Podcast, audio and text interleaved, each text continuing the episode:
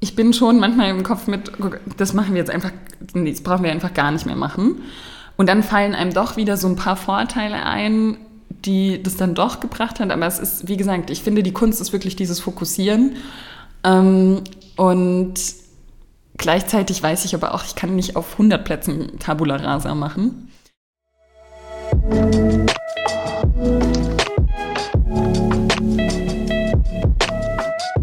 5,1 Der kulinarische Interview-Podcast über Essen mit viel Herz, Getränken mit viel Seele und Menschen mit viel Leben. Mein Name ist Sebastian Enste und ich wünsche viel Unterhaltung.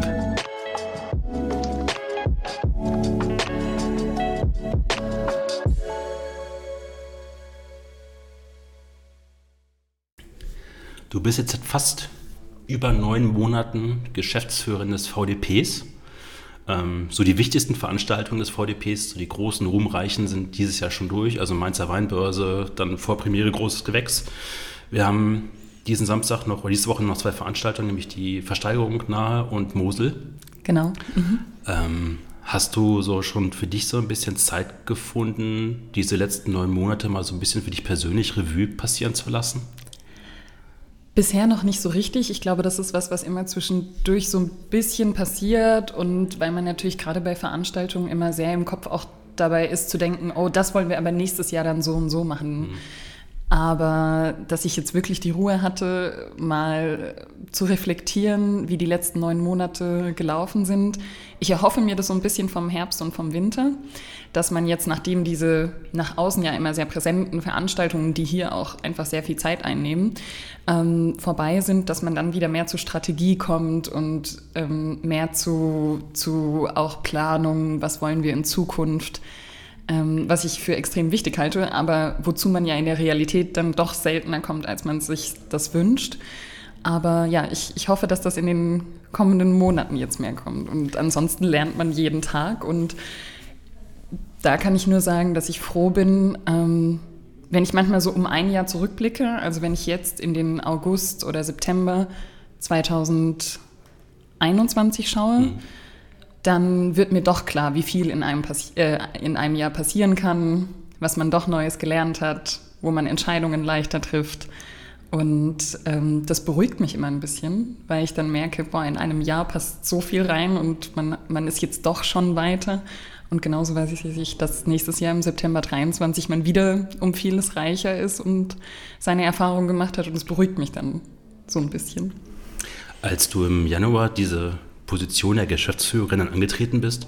Hast du so eine Vorstellung gehabt oder so, so ein Ideal, wie die so das erste Jahr laufen sollte, könnte, müsste?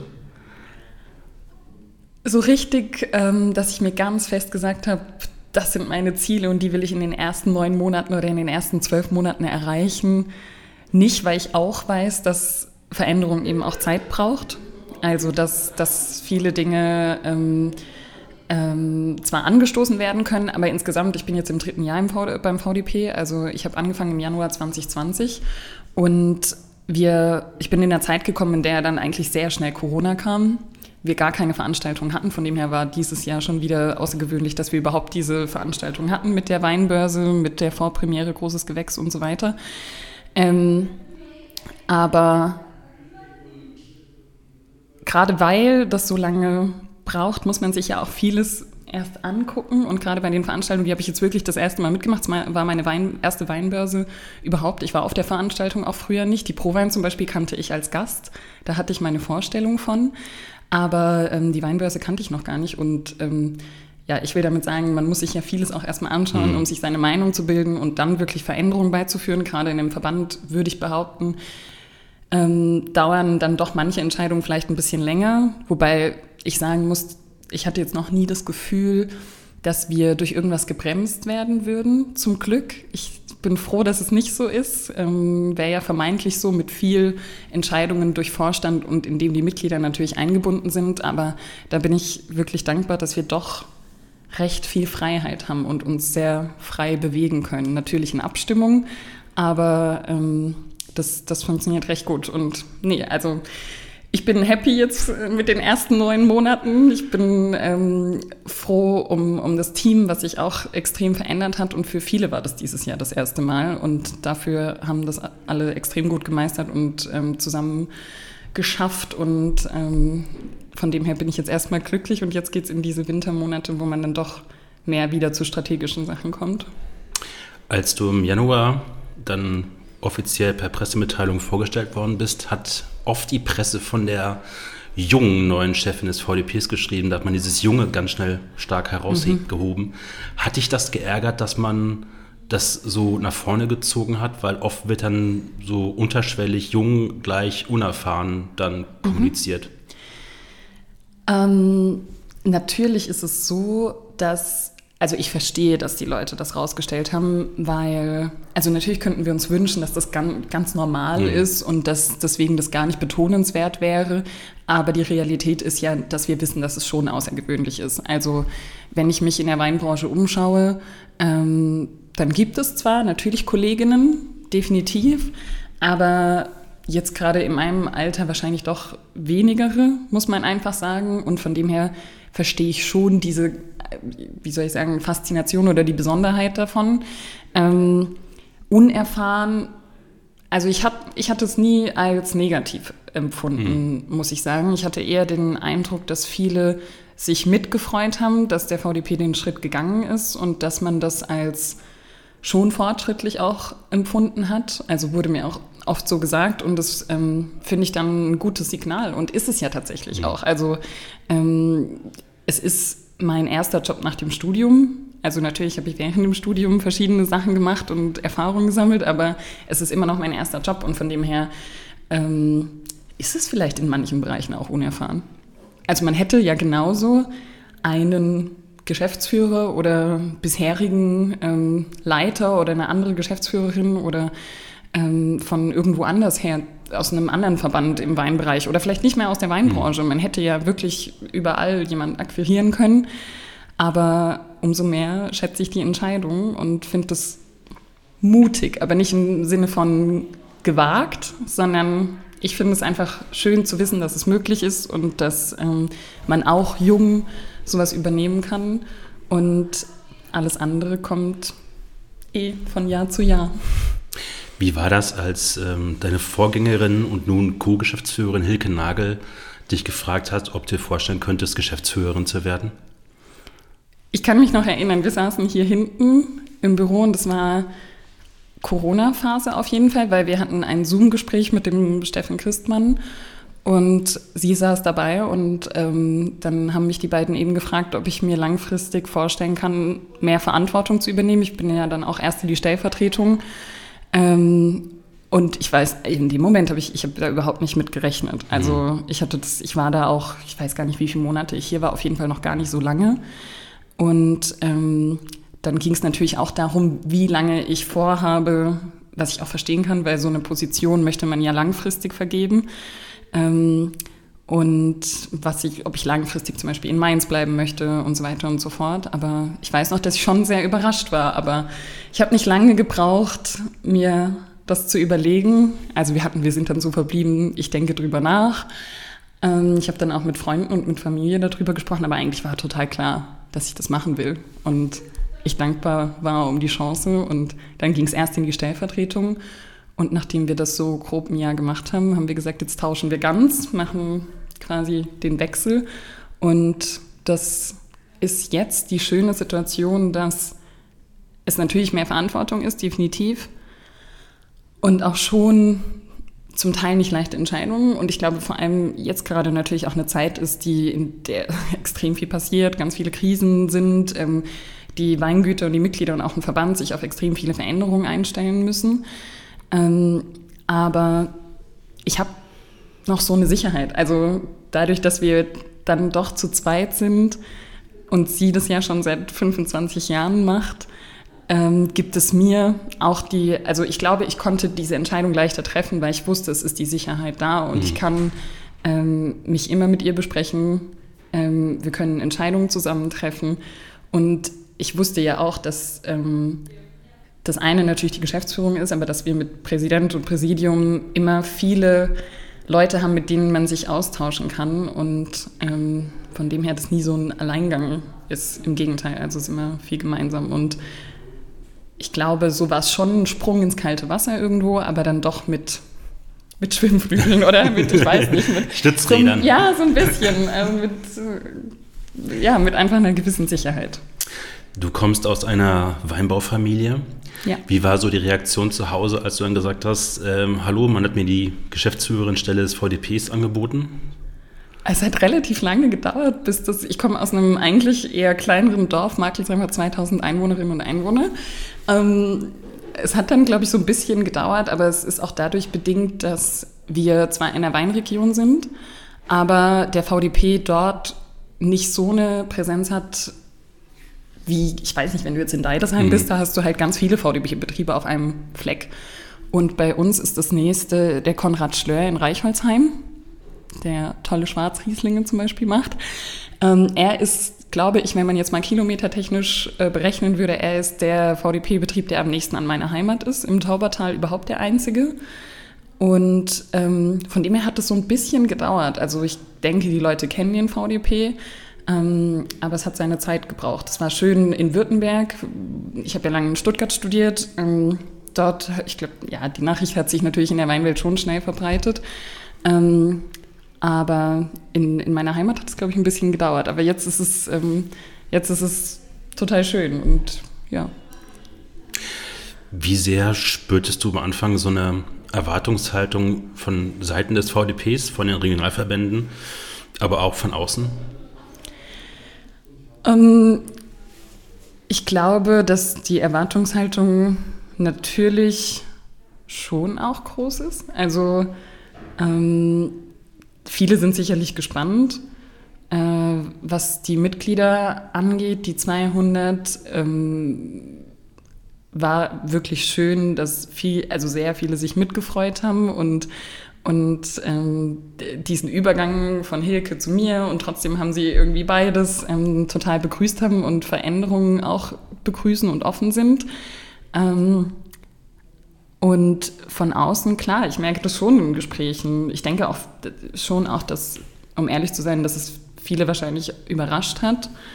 Ähm, und es ist aber auch in Ordnung. Also man geht es ja auch nicht leichtfertig an. Mhm. Ich habe ja auch eine Erwartung wenn dann so am Anfang alle Augen so auf dich gerichtet sind und man so einen Druck spürt, wie löst man sich davon so ein bisschen, damit man halt auch frei agieren, arbeiten und kommunizieren kann, so nach außen? Und nicht immer denkt so, habe ich das jetzt Richtige gemacht und jede Entscheidung zehnmal überlegt? Ich glaube, das hängt auch mit einem Naturell zusammen. Und ich per se schon auch eine Person bin, die Entscheidungen lange überdenkt und ähm, sich zu vielen Sachen, also ich, ich könnte jetzt nicht sagen, dass ich komplett unbeschwert bin und mir egal, was mhm. alle sagen und ich mache mein Ding und so weiter. So ist es nicht. Ich glaube, ich weiß auch nicht, ob das im Verband so das Allerrichtigste wäre. Ähm, ich, ich glaube, zu sich ehrlich, also ehrlich zu sich selbst zu sein und zu wissen, dass sowas ja auch nur möglich ist, indem man manche Entscheidungen erstens treffen muss, also schon mal besser eine Entscheidung zu treffen, als sie nur herauszuzögern. Zweitens ähm, auch offen und oder irgendwie zu wissen, dass man auch Fehler machen wird. Also hast du Angst gehabt, Fehler zu machen? Ich habe immer noch Angst, Fehler zu machen. Aber äh, ich, also ich glaube, es gehört überall dazu und alles andere wäre unehrlich. Ähm, es hat einem schon Dinge gelernt und bis jetzt bin ich froh, dass noch nicht so viele passiert sind.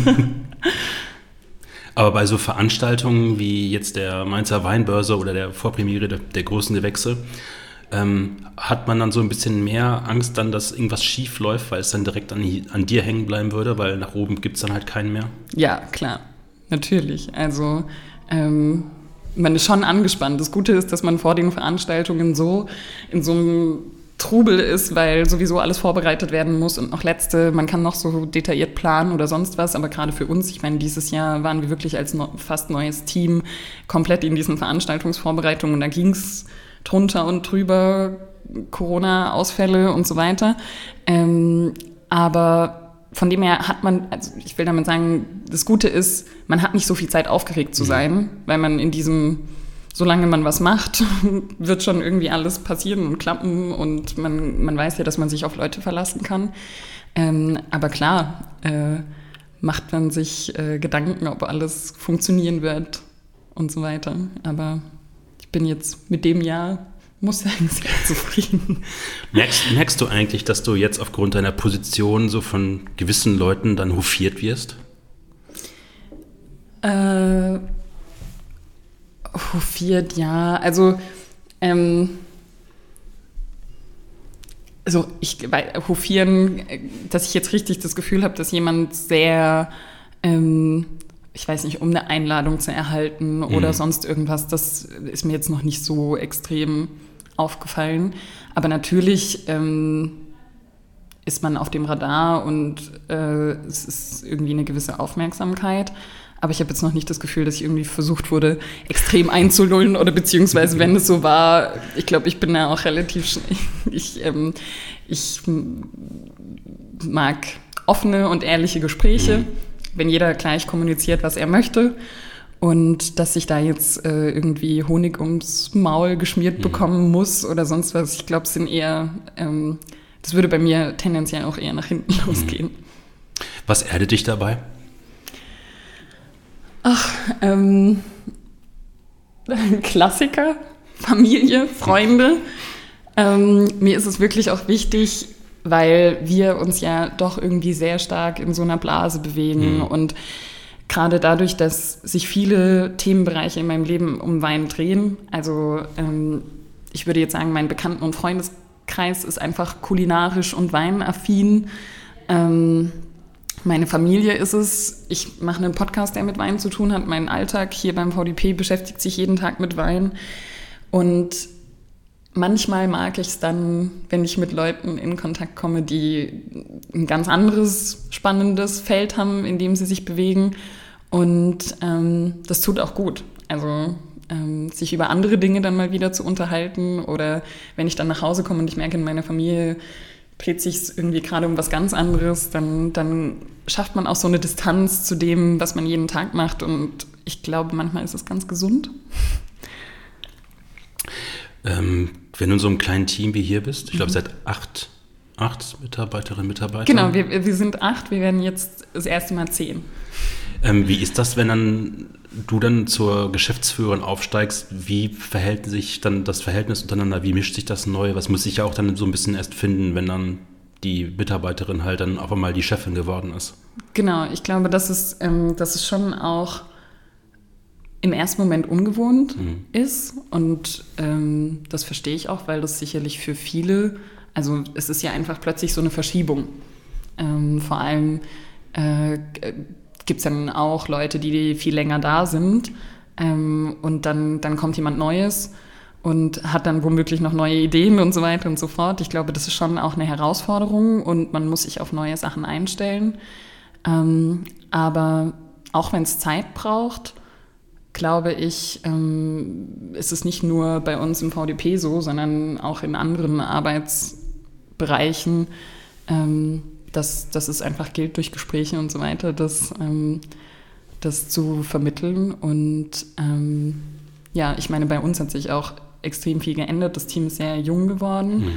Ähm, und wenn ich dann jetzt auch Bewerbungen sehe auf Stellen und so weiter, freue ich mich, dass einfach viele junge Leute motiviert sind, beim VDP zu arbeiten und ähm, zeigt mir dann irgendwo auch wieder, dass es attraktiv ist und man hier sehr viel lernen kann. Das war auch mein Anspruch damals. Ich weiß noch, dass ich zu meinen Eltern gesagt habe, ähm, beim VDP kann ich bestimmt extrem viel lernen.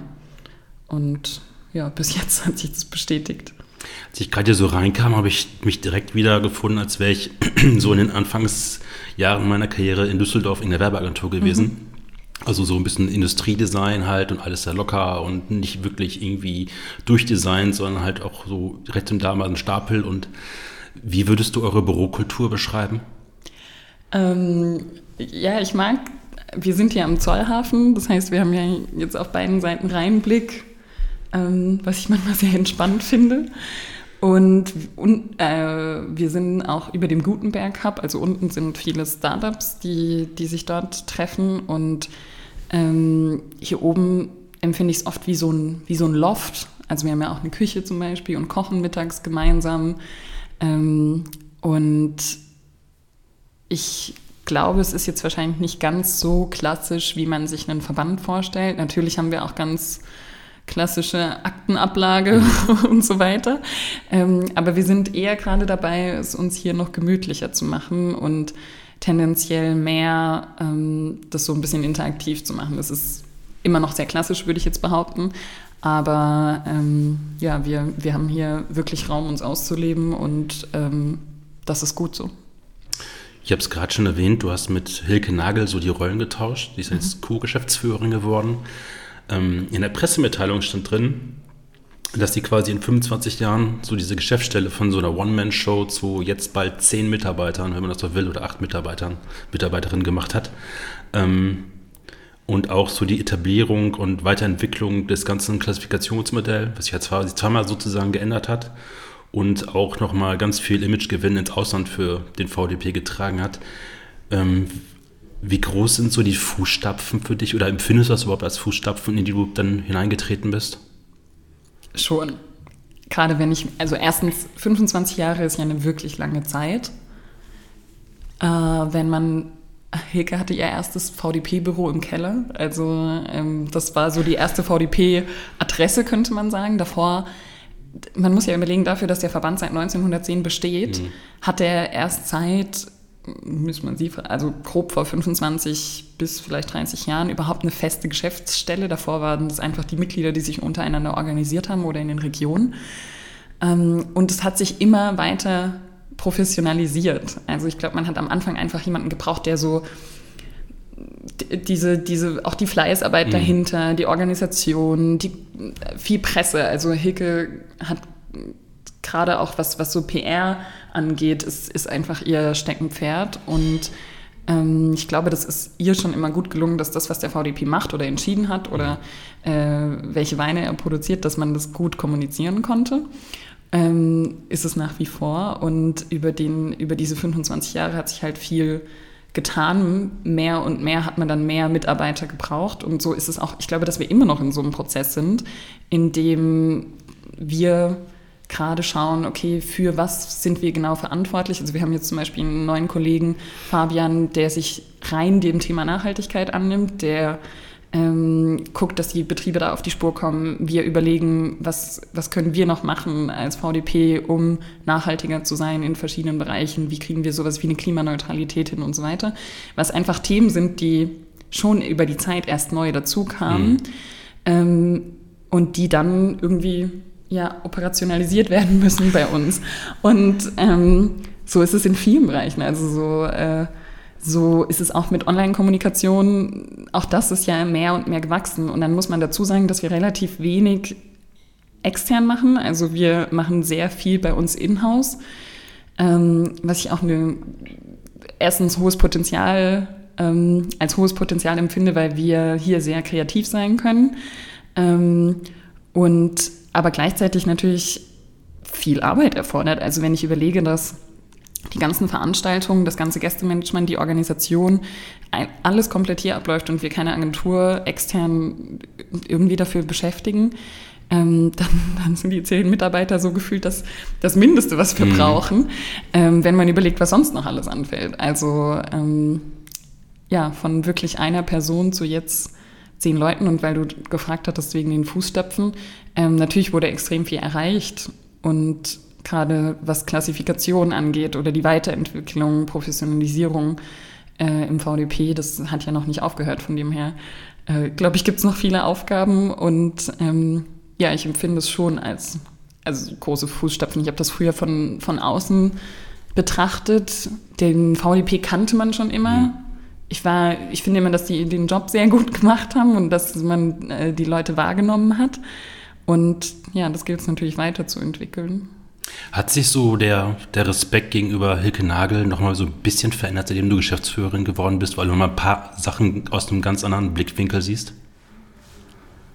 Ja, also ich meine, das hat natürlich auch damit zu tun, dass wir uns immer besser kennenlernen und wir von Anfang an einen guten Draht hatten und auch gemerkt haben, dass wir so von, ich würde behaupten, dass wir in manchen Bereichen ganz unterschiedlich sind. Ähm, also zum Beispiel ist für sie so sehr Presse, Kontakte, ähm, Kontaktpflege und so weiter super wichtig, weil sie natürlich auch über die 25 Jahre sicherlich die Erfahrung gemacht hat, wie weit es einen bringen kann und ähm, wie viel, also es hilft, ähm, gut vernetzt zu sein. Ähm, und in anderen Bereichen, also wir, sind in manchen Sachen sehr unterschiedlich und in manchen Dingen merken wir aber auch in so Antworten oder ähm, Entscheidungen, dass wir doch sehr also ich glaube, wir, wir denken schon in die gleiche Richtung. Und ähm, ja, deswegen, ich, ich fand es schon immer beeindruckend, wie motiviert sie ist. Mhm. Und ich glaube, das hat man auch gebraucht, gerade ähm, in der Branche, in der sich vielleicht manche Räder langsamer drehen. Ähm, und für sie gab es da aber nie Grenzen. Und ich glaube, das auch so im Team zu vermitteln, war schon immer gut. Wie teilen sich jetzt eure Aufgaben auf? Zwischen euch beiden? Wir sind immer noch so ein bisschen in der Findungsphase, wer was konkret langfristig macht. Wir hatten jetzt die letzten Monate viel die Teilung, dass sie sich sehr auf Veranstaltungen konzentriert hat, weil sie da auch die Erfahrung mhm. hat und eben wusste, wie der Hase läuft. Und ähm, langfristig, glaube ich, wird es aber viel sein, dass so sie sich auch eben zurücknehmen kann in so ein bisschen strategisches, mehr Vorstandsarbeit, mehr Weinbaupolitik ähm, wo sie halt auch 25 Jahre Erfahrung hat und wo ich gerade erst noch reinwachse. Ähm, und so wird sich dann klären, also die Idee ist so ein bisschen, dass dieser Alltagstrubel, der halt hier auch viel passiert und den, wenn der Tag lang ist, ganz viele Leute irgendwelche Ideen haben, was man mit dem VDP machen kann, da ist es eher schwierig, sich immer wieder zurückzufokussieren. So, stopp, nein, wir wollen ja jetzt erstmal das voranbringen und, äh, und das, weil ähm, man könnte immer so viel machen natürlich. Ähm, dass, ich sag jetzt mal so, dieses wildere Alltagsgeschäft vielleicht mehr bei mir landet und ähm, wir gemeinsam zu mehr strategischen Sachen kommen. Gab es bei dir, Entschuldigung, Zwischenfrage, gab es bei dir zwischendurch auch mal so Tabula Rasa-Gedanken, so nach dem Motto, ich mache jetzt mal alles anders? Also so ein Anflug davon. Kommt immer wieder. Weil du bist ja quasi dann genau in dieser Position, ja. das dann ja. auch zu entscheiden. Ja. Ähm, manchmal, also ich bin schon manchmal im Kopf mit, das machen wir jetzt einfach, nee, das brauchen wir einfach gar nicht mehr machen. Und dann fallen einem doch wieder so ein paar Vorteile ein, die das dann doch gebracht hat. Aber es ist, wie gesagt, ich finde, die Kunst ist wirklich dieses Fokussieren. Ähm, und gleichzeitig weiß ich aber auch, ich kann nicht auf 100 Plätzen Tabula Rasa machen. Das heißt, es gibt manche Dinge, die vielleicht auch jetzt erstmal so weiterlaufen müssen, wie sie gelaufen sind, aber auch, weil es vielleicht auch Sinn gemacht hat so. Und ich bin gerade mehr noch in so einem, ich glaube, ich mache mir gerade noch mehr ein Bild ähm, und bin froh, dass die Leute offen sind für Veränderungen, weil ich glaube, die muss es geben, gerade in der Zeit, in der wir uns vor so viele neue Herausforderungen stellen müssen. Ähm, da braucht es das einfach. Und ähm, ich bin froh, wie gesagt, dass, also, dass ich noch nicht das Gefühl hatte, dass es da jetzt extreme Grenzen gibt oder dass man mit einem Vorschlag kommt und jemand sagt, das ist vollkommener Schwachsinn, wie mhm. kommst du überhaupt da drauf, sondern dass man das schon diskutiert und überle gemeinsam überlegt. Und wenn ich dann mal gar nicht weiter weiß, dann rufe ich halt jemanden an, der mir weiterhelfen kann, wo ich weiß, das ist sein Spezialgebiet oder ihr Fachgebiet oder ähm, holen wir vielleicht auch einfach mal, ich rufe eine der Winzerinnen und Winzer an und sage, wie ist denn das eigentlich? Macht das für euch Sinn? Ähm, weil am Ende sitzen wir ja hier in Mainz im Zollhafen und die Sachen passieren auf den Weingütern und da können wir noch ganz viel Umfragen machen und mhm. weiß was ich, aber manchmal musst du halt irgendwie auch einfach anrufen und sagen, was denkst du eigentlich davon? Holt sie dir bei Hilke Nagel noch ab und zu manchmal so ein bisschen Rat ein? Ja, schon. Auf jeden Fall, ja. Also ich, ähm, gerade bei Sachen, die ich dann vielleicht nicht nachvollziehen kann, ähm, dass ich dann frage, wie war das eigentlich in der Vergangenheit oder wie kam es dazu, dass man sich damals so entschieden hat und warum nicht so. Und ähm, da klar, ist einfach eine Erfahrung, die da ist. Und ähm, ich glaube, dass wir unseren gegenseitigen Rat sehr schätzen. Und ähm, deswegen ist es mir auch immer noch wichtig. Wie hat sich eure Zusammenarbeit geändert, seitdem ihr die Rollen getauscht habt? Also das Verhältnis zueinander dann? Ähm, ich finde, dass es sehr auf Augenhöhe ist, mhm. aber ich hatte jetzt nicht den Eindruck, dass es dafür eine, ähm, eine totale, wie sagt man, Positionsveränderung mhm. gebraucht hat, dass ich auf Augenhöhe bin, so nicht, sondern ähm, äh, von dem her hat sich jetzt mit dem 1. Januar nicht so viel verändert. Natürlich ähm, ist es mehr Verantwortung und natürlich weiß ich bei vielen Dingen noch mal mehr so, okay, jetzt bin wirklich aber ich die, die den Kopf hinhält. Ähm, aber es war jetzt nicht, dass, dass es das gebraucht hat, damit ich mehr Gehör ähm, finde oder so. Wir gehen mal ganz am Anfang zurück. Mhm. Du bist in Bad Mergentheim-Marketsheim im ja. württembergischen Teil des Taubertals geboren und aufgewachsen. Mhm. Deine Familie betreibt Weinbau. Ähm, 2013 bis 2014 warst du württembergische Weinkönigin, wie ich gelesen habe, ganz folgend der Familientradition. Warum ist das so ein Ding bei euch? Es gehörte dazu und ich glaube, es war schon die Erwartung meiner Oma. Also es gibt eine Cousine, die konnte sich der Sache entziehen und die muss ich das schon immer mal wieder anhören. Mhm. Auch eine meiner Tanten hat es nicht gemacht. Also ich, meine Mama, das sind vier Schwestern. Und das waren alle bis auf eine, genauso wie es jetzt unter uns Cousinen ist, dass das eigentlich fast jede war. Und ähm, es ist schon eine Erwartung, muss ich sagen, weil es halt einfach Tradition ist.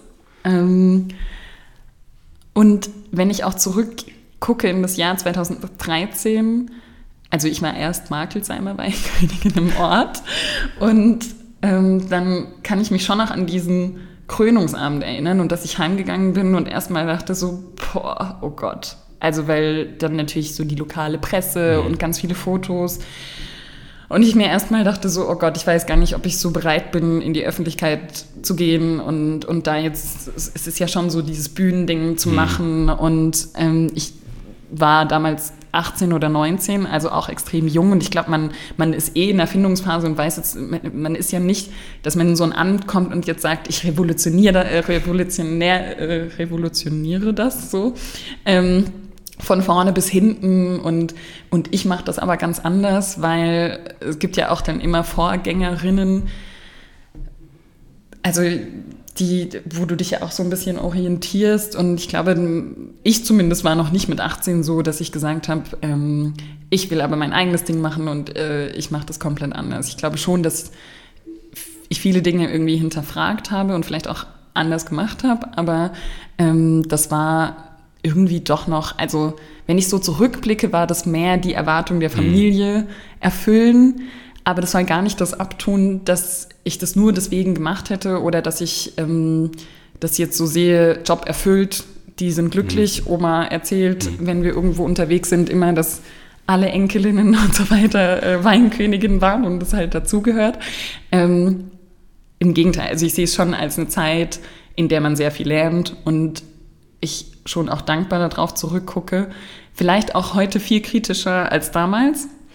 Ähm, aber insgesamt bei allen Sachen, die das Amt beinhaltet und ich bei ganz vielen überzeugt bin, dass sie geändert werden müssen, bin ich trotzdem froh, dass es das gibt. Und ich glaube, es hätte, es hat schon auch seinen Teil dazu beigetragen, dass, ähm, dass ich jetzt heute das machen kann, was ich mache und irgendwie ja auch die Position von Frauen in der Weinbranche zumindest mal also es ist halt einfach eine Funktion, die es schon seit so vielen Jahren mhm. gibt. Und ich habe das Gefühl, wenn ich Leute anschaue, die das gemacht haben früher mal, ähm, weiterhin Lust haben, Verantwortung zu übernehmen in der Weinbranche und sich zu beteiligen und mitdiskutieren zu wollen. Mhm. Und das finde ich das Gute daran. Und deswegen würde ich wahrscheinlich auch jeder jungen Frau, die sagt, würdest du das nochmal machen oder mhm. nicht, würde ich auch sagen, ähm, mach's. Also tatsächlich habe ich jetzt erst meine Cousine auch es, es ist kein Überreden, weil das würde ich nicht wollen, aber ich habe sie schon ermuntert und vor allem ermuntert zu sagen, mach so, wie du das willst. So, wenn, wenn du kein Dirndl anziehen magst, dann mach es auch nicht. Wenn du ähm, keinen Termin machen musst, wo möchtest, wo du nur winkst, dann machst du es auch nicht. Und das ist ja auch nicht das, was das Amt erfüllt, sondern du bist eine, ähm, du studierst äh, Weinbetriebswirtschaft, du bist ähm, damit aufgewachsen, du kennst dich aus, das darfst du auch zeigen. Und ähm, deswegen würde ich auch, wie gesagt, die Leute bestärken. Ich wünsche mir trotzdem, dass in diesem Bild sich einfach Dinge verändern. Und da bin ich manchmal ehrlich gesagt sogar fast ein bisschen, ähm, wenn ich so zurückblicke, dass das bei mir fast zehn Jahre her ist, dann denke ich mir, es hätte sich in diesen zehn Jahren eigentlich viel mehr wandeln müssen. Mhm. Also gerade in der Gesellschaft, die total offen ist, liberal und, und da würde ich mir wünschen, also ich würde mir viele junge Frauen wünschen, die da noch mutiger sind. Aber ich weiß auch, dass es natürlich Mut erfordert und Zeit braucht und ähm, deswegen beobachte ich das jetzt einfach so ein bisschen. 2014 beginnst du das Studium Bachelor of Arts, Kommunikationswissenschaften und Medienforschung in der Universität Hohenheim in mhm. Stuttgart. Das habe ich jetzt fein abgelesen. ähm, hast es abgeschlossen 2017 mit Bachelor und Master? Ja. Ähm, warum hast du dich für dieses Studium entschieden? Weil ich irgendwas mit Medien machen wollte. Das war damals der Anspruch. Und ich dachte, das ist was, wo man noch ziemlich gut die Möglichkeit hat, sich zu spezialisieren. Mhm. Ich habe schon immer gern medial verfolgt, was passiert. Also ähm, irgendwie sei es jetzt Magazin, Fernsehen, online und so weiter. Ähm, und deswegen wollte ich einfach was mit Medien machen. Ich glaube, es war so damals auch äh, der Wink, dass man damit noch ganz viel anstellen kann und ähm, habe mich dann damals da auf verschiedenen Unis beworben und Hohenheim hatte geworben mit dem schönsten Campus Baden-Württembergs und es war ja so ein altes Schloss. ähm, bis heute finde ich, dass es ein wunderschöner Platz mhm. ist zum Studieren und ähm, ja, ich habe mich in Stuttgart da sehr wohl gefühlt, weil ich Stuttgart als Stadt irgendwie sehr mag. Ich glaube, Stuttgart wird oft abgetan von Leuten, die, ähm, die das nur kurzfristig kennen. Ich habe das ehrlich gesagt auch fast ein bisschen, ähm, also ich war offen für Mainz und was Neues, aber ich, wenn ich jetzt in Stuttgart bin, habe ich schon immer so ein bisschen Heimweh. also ist, ich habe mich da schon sehr wohl gefühlt und mag diese schwäbische Mentalität auch und von dem her war Hohenheim da eine gute Wahl und jetzt muss ich ja sagen, hat sich das total mhm. bewahrheitet. Also ähm, ich war lange Zeit, dass ich das ein bisschen, also es war ja total vielseitig mit Medienwirkungsforschung, politischer Kommunikation, Medienpsychologie und so weiter. Und zwar vor allem dann doch sehr theoretisch und sehr wissenschaftlich dass ich manchmal hinterfragt habe, ob ich das wirklich alles später mal brauche. Und natürlich ist es nie so, dass man jetzt sagt, oh, habe ich im Semester 3 gelernt, macht man so und so, sondern ich glaube, man denkt, man lernt halt einfach eine andere Denkensweise und man lernt, ähm, sich in komplexere Dinge einzudenken. Man, ich fand schon Praktika immer gut, weil sie einem einfach die, diesen Prakt, also dass man gesehen hat, das findet jetzt auch Anwendung. Heute ähm, merke ich jetzt doch, dass es mir sehr viel gebracht hat. Also, ähm, dass, dass äh, man so, wie man Dinge angeht, ähm, während dem Studium war mir das nicht bewusst, dass, dass das alles wirklich mal so brauchbar sei. Klingt das jetzt logisch? Das ist so. Ich, ich habe währenddessen halt gedacht, manchmal gedacht, mit was befasst du dich hier eigentlich?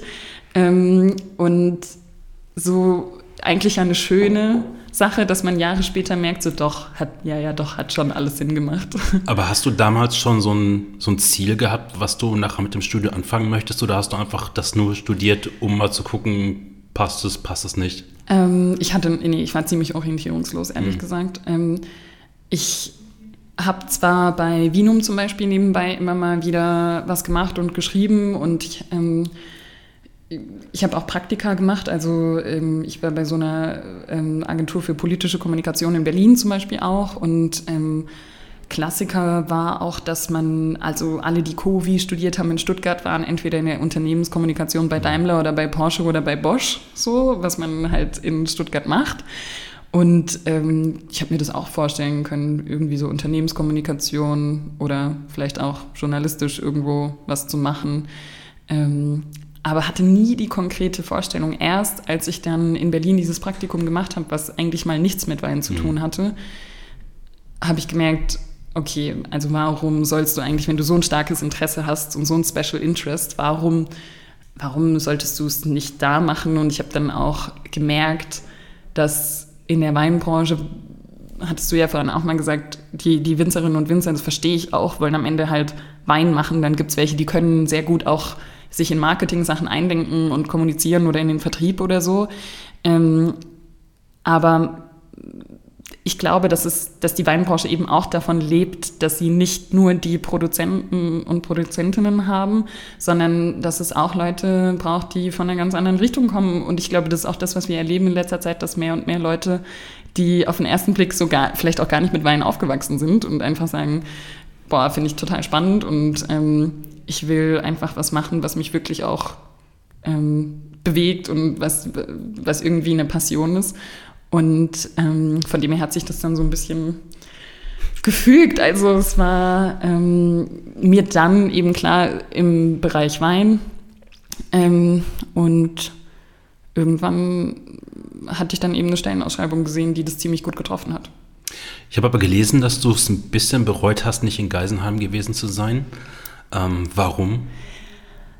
Weil ich vermisst habe, dass also was mir gefehlt hat in Hohenheim, war, dass mein Umfeld, ähm, also ich hatte dann Freunde, die in Geisenheim studiert haben und dort war es halt dieses total klare, dass man abends zusammensitzt und jeder bringt irgendwelche spannenden Sachen mit und man lernt, glaube ich, da einfach auch noch so viel und hat dann schon ein super Netzwerk in dieser Weinbranche. Und ähm, was einem natürlich schon eine gewisse Starthilfe einfach gibt und auch tolle Leute, die man da kennenlernt. Ich muss immer, ich finde es immer schön, wenn dann irgendwie ein, ein Volker Raumland oder sonst irgendwie, wenn die erzählen, mit wem die damals studiert haben und mhm. sind bis heute Kollegen und geschätzte, ähm, geschätzte Personen. Ähm, ja, und ich war da immer so fern davon in Hohenheim. Zwar hatte Hohenheim ja auch, also hat ja einen sehr landwirtschaftlichen Fokus. Ähm, also Agrar war da jetzt nicht weit weg, aber Thema Wein hat eigentlich nicht so eine große Rolle gespielt. Und ähm, dann, dann gab es zwar Bernd Kreis in Stuttgart ähm, und ich hatte auch in, in einem Sternerestaurant auf dem Campus lange gearbeitet, die dann auch im Bereich Kulinarik und Wein so zu tun hatten, aber ähm, ich hatte jetzt nicht diese Wein-Crowd, über, über die man ja auch so viel lernt und mhm. ähm, das fand ich manchmal einfach, also was heißt bereut? Ähm, ich glaube, heute ist es gut, mhm. wie, wie es war, aber ich habe das manchmal so ein bisschen beneidet. Gibt es manchmal Momente, wo du lieber im Weinberg stehen würdest als im vierten Meeting des Tages? Äh, ja, weil ich, wenn ich dann mal im Weinberg bin, und das ist relativ wenig jetzt geworden, muss ich sagen, also ähm, das ist wirklich selten leider noch der Fall, ähm, dann mag ich das, dass man halt so mal fernab davon ist und den Kopf, glaube ich, sehr gut frei kriegt und so mal nur mit sich beschäftigt mhm. ist und auch nicht währenddessen ähm, so eine, ich glaube, es ist ja sowieso die Schwierigkeit, unserer, sich so bewusst mal nur auf sich zu konzentrieren und mhm. nicht am Handy zu hängen und zu gucken, was gibt's für News und ich lese mal das und ich check mal meine Nachrichten und sonst was.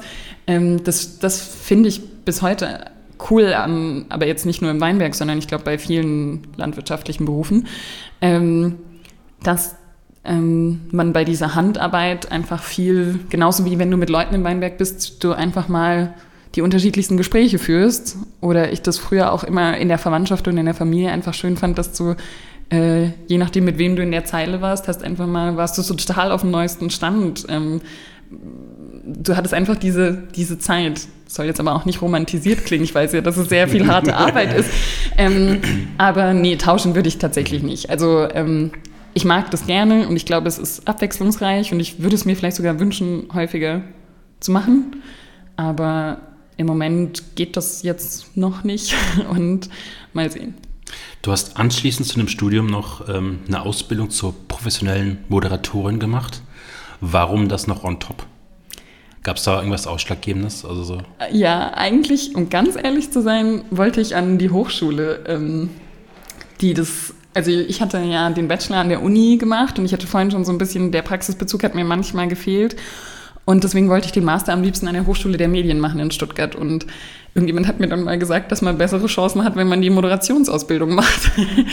und ähm, Das war ähm, damals auch eine Preisfrage, weil es natürlich äh, auch so eine Ausbildung super viel kostet.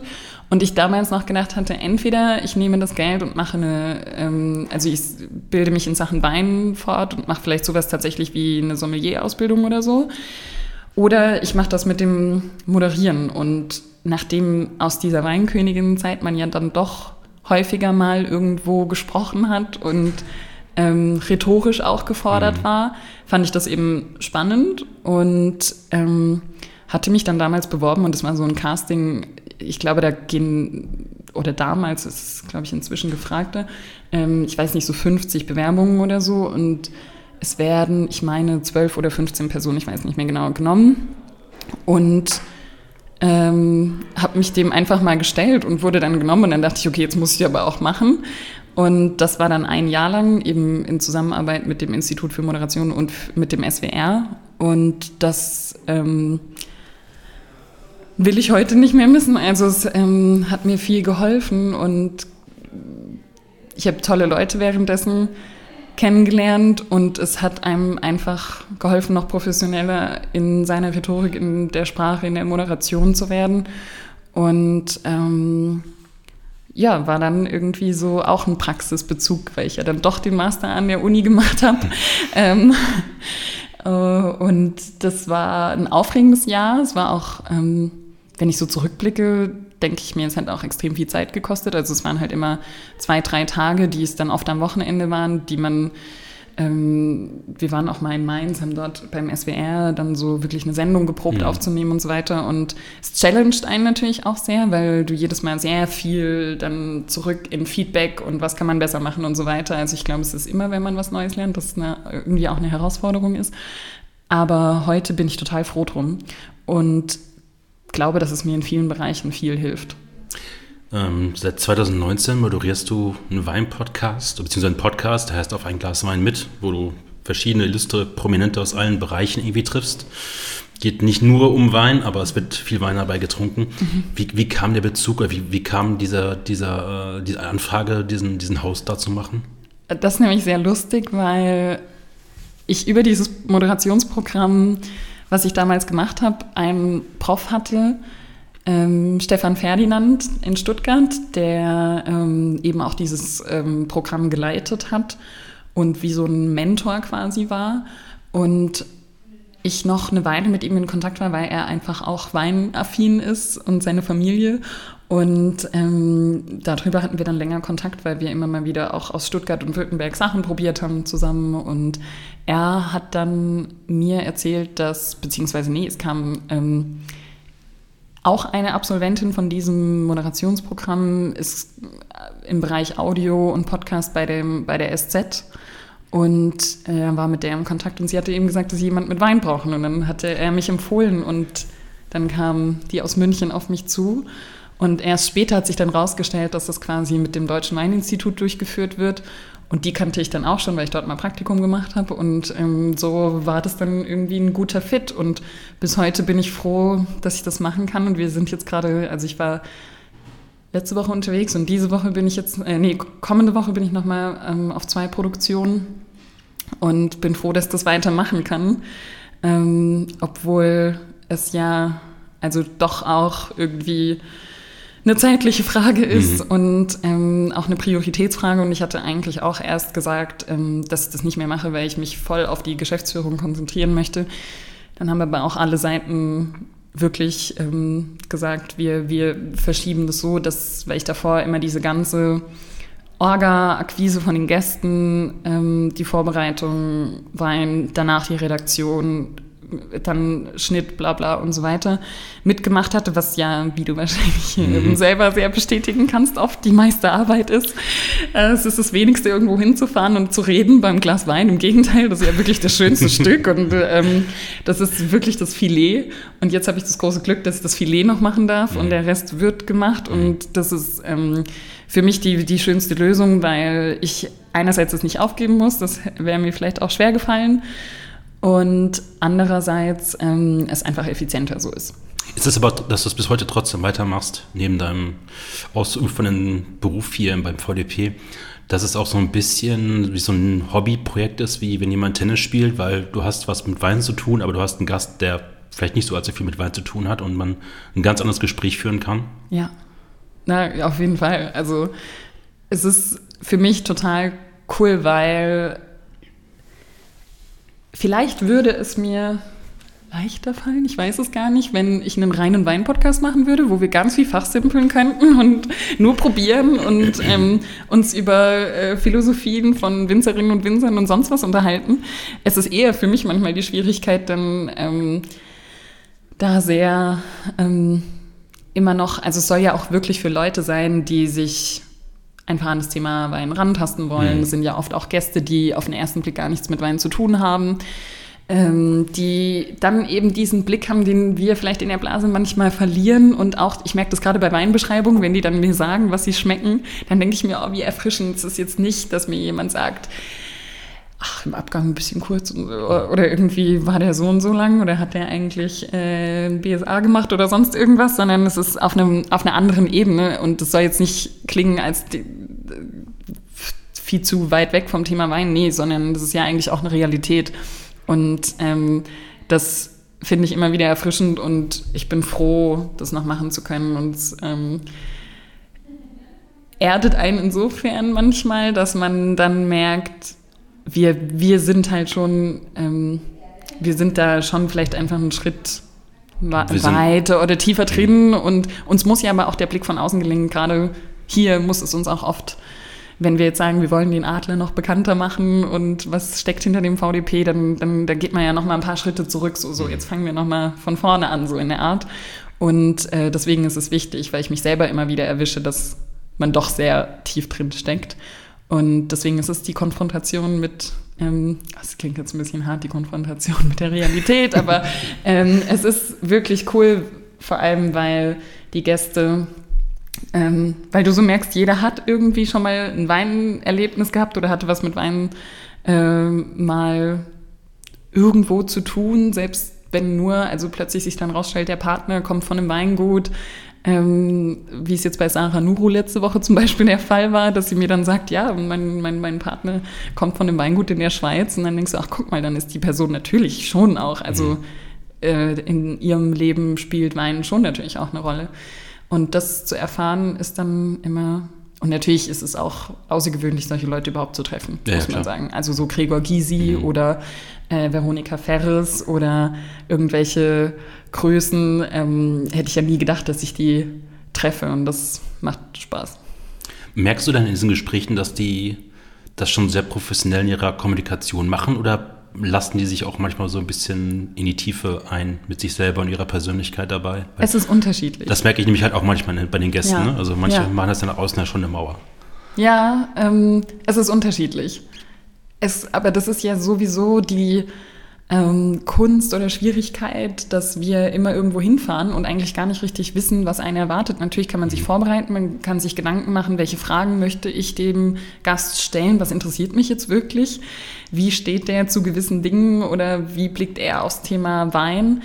Äh, aber letztlich kann alles passieren. Mhm. Und so bist du manchmal, triffst auf jemanden, der total Bock hat, über Wein zu sprechen. So ging es mir jetzt erst letzte Woche. Da hatte ich ähm, Sascha zu Gast, wenn, wenn du ihn kennst, der in Hamburg lebt und extrem weinbegeistert ist und es kommt dann halt auch rüber in so einem Podcast und dann manchmal hast du auch einfach Gäste da, die sind auf Promotour und du bist Termin 7 an dem Tag und um 17 Uhr und eigentlich wollen sie schon weg und dann ist es natürlich auch ein anderes Gespräch, aber ist ja auch natürlich. Mhm. Das, das ist okay und deswegen muss man sich flexibel halten. Du hast auf deiner Webseite so eine Vita, die du so ein bisschen anders strukturiert und gestaltet hast, als ich in der Vorrecherche mich da ein bisschen vorbereitet habe. Du nennst es nämlich einen symbolischen Rückblick in flüssiger Form. Und ich habe jetzt mal drei Stationen rausgesucht, wo mhm. ich äh, ein bisschen drüber nachgedacht habe. Okay. Ähm, du hast es gerade schon mal gesagt, von 2017 bis 2018 hast du im Weinservice der Speisemeisterei in Hohenheim, was sich nämlich direkt auf dem Campus der Universität befindet. Genau ähm, gearbeitet und du sagst für dich, dass es eine sehr extrem wertvolle Zeit gewesen ist. Ähm, was war daran so, so wertvoll für dich? Für mich war es insofern neu, weil ich mit dem Thema Sternegastronomie da eigentlich fast zum ersten Mal in Berührung gekommen bin. Ich war jetzt früher mit der Familie nie, ich glaube, vielleicht war es sogar das erste Sterne-Restaurant, in dem ich überhaupt war. Mhm. Also ich könnte mich nicht erinnern, dass wir irgendwann mal Sterne diniert haben. Ähm, von dem her war das für mich eine neue Welt und auch in diese Gastro-Erfahrungen einzutauchen und wie, wie Karten geschrieben werden, wie Gerichte entstehen und so weiter. Das war für mich alles wirklich neu. Und inzwischen haben sie ja einen zweiten Stern dieses Jahr bekommen. Mhm.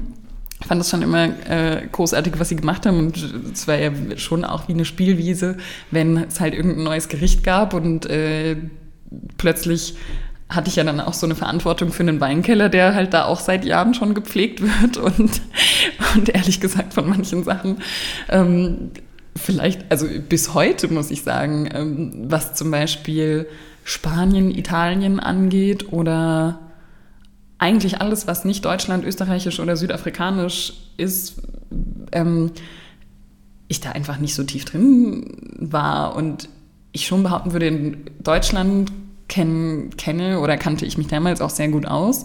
Und das war auch der Hauptfokus.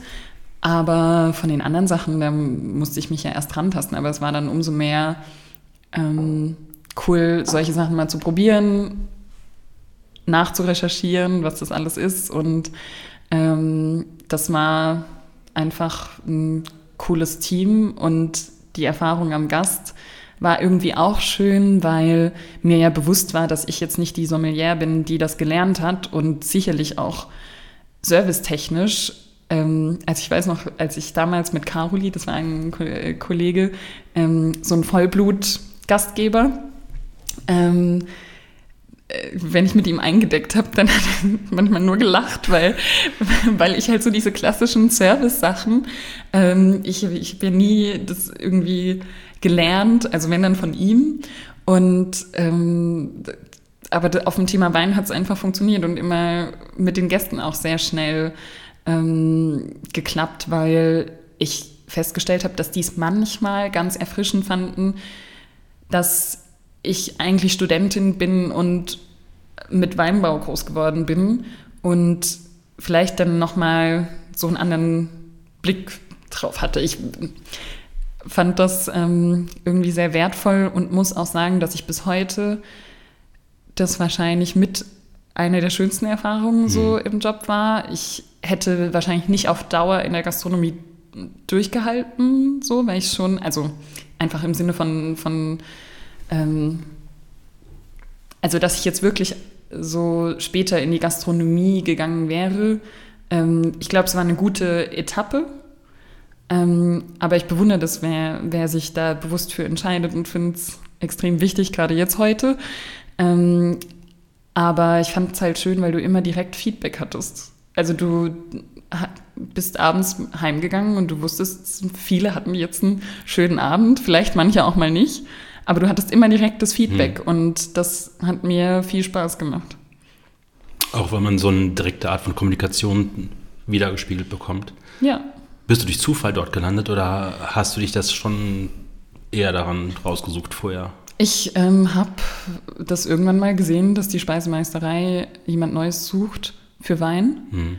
und wollte eigentlich von der Sommelier oder von dem Sommelier, der dort ist, ähm, das war eigentlich so mein Gedanke, dann kann ich da ja so äh, unterstützen und einfach viel lernen. Ähm, aber die, die damals dort war, ist dann, glaube ich, ähm, ich meine, die haben in Heidelberg zusammen ein Restaurant eröffnet, sie und ihr Partner. Und dann waren die einfach eine Zeit lang mal ohne jemanden für Wein. Und dann hatte ich da halt wirklich die Möglichkeit, viel, ähm, viel zu übernehmen. Und mir wurde zum Glück relativ schnell das Vertrauen gegeben, weil es offenbar funktioniert hat. Und das war ja einfach prägend. Also allein das Aussuchen von Wein und Gerichten zusammen, ähm, das kannte ich ja davor nicht. Mhm. 2017 bis 2019 Laut ähm, Vita warst du freiberufliche Redakteurin der Vino. Mhm. Wie kam dieser Ausflug oder diese, diese Zeit im Weinjournalismus? Über das Vinum-Urgestein Rudi Knoll tatsächlich. Den habe ich nämlich mal kennengelernt auf dem Deutschen Rotweinpreis, wahrscheinlich als ich Weinkönigin war. Und der hat dann mitbekommen, dass ich was mit Kommunikation machen möchte und hat mich immer mal wieder eingeladen zu Verkostungen. Ähm, und dann habe ich dort viel diese Wettbewerbe und so weiter mitbetreut und durfte ab und zu eben was schreiben. Und das war, ähm, das war irgendwie schön, weil ich da ja wieder so einen Praxisanteil hatte, was mir im Studium öfter mal gefehlt hat. Ich hatte Journalismus als Fach, aber da ging es quasi nur um Agenda-Setting und mhm. sonst was. Ähm, und von dem her war das auch wieder eine Spielwiese irgendwie.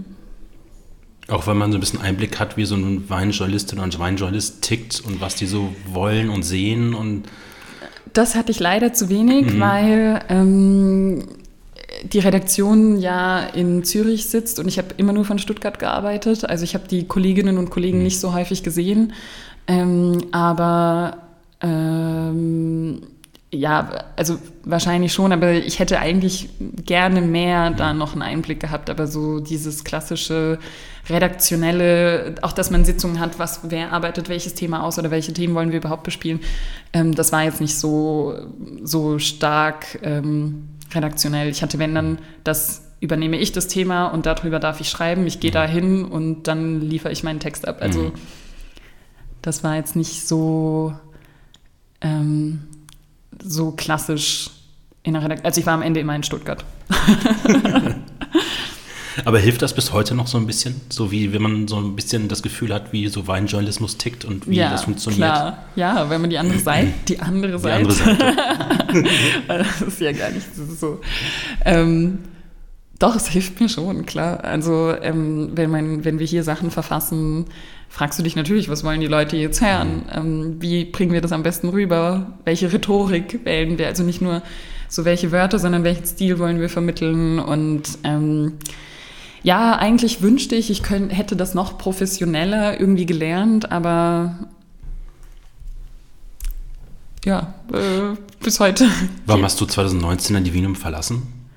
Ähm, weil ich dann zum VDP bin. Ah, also sie, sie, hatten mich auch gefragt, ob ich ganz komme. Mhm womit ich auch mal kurz ähm, überlegt hatte, so um einfach da noch mehr in dieses Redaktionsgeschehen ähm, zu gehen. Aber ähm, nee, es kam dann einfach da, Neues. Ich musste meine Masterarbeit fertig schreiben, mhm. damit ich hier anfangen kann.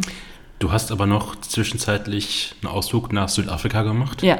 Zu Lammershöck, Lammershöck, Lammershöck ja. Winery. Genau. Ähm, warum eine komplette Lese in Südafrika? Ich hatte erstens diese Auslandserfahrung während dem Studium nicht. Also ich habe dann irgendwann im Master festgestellt, so Moment mal, jetzt hast du gar keinen Erasmus gemacht und irgendwie willst du doch noch mal ins Ausland. Also ich war zwar nach dem Abi, klassisch wie jeder 2012 in Baden-Württemberg, in Australien und Neuseeland, weil wir dieser Doppeljahrgang waren und jeder gesagt hat, es wird keine Jobs geben und es wird keine Studienplätze geben.